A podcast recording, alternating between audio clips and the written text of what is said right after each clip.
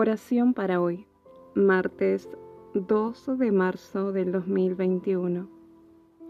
Queridos hermanos, no se extrañen del fuego de la prueba que están soportando, como si fuera algo insólito.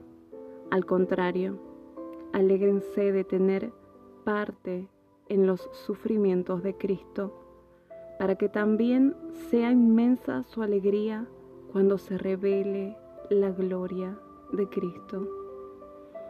Primera Pedro 4, 12 al 13.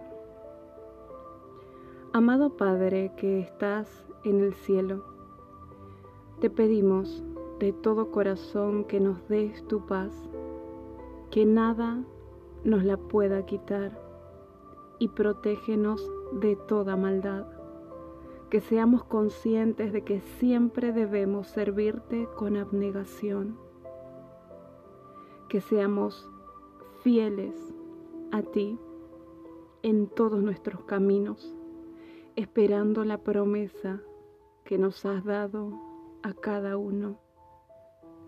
Como siempre lo has hecho, guárdanos bajo tu protección divina. Te alabamos y agradecemos por todo lo que proviene de ti en nuestro corazón, lo que nos hace llenos de tu presencia, ya que tenemos esa confianza y certeza de que tú estás en control de todo. Gracias Señor por este día. Protege a nuestros parientes Protege la salud de nuestros seres queridos. Y también, Señor, nunca los desampares bajo cualquier circunstancia en la que se encuentren. Sé nuestro ayudador. En tu nombre Jesucristo.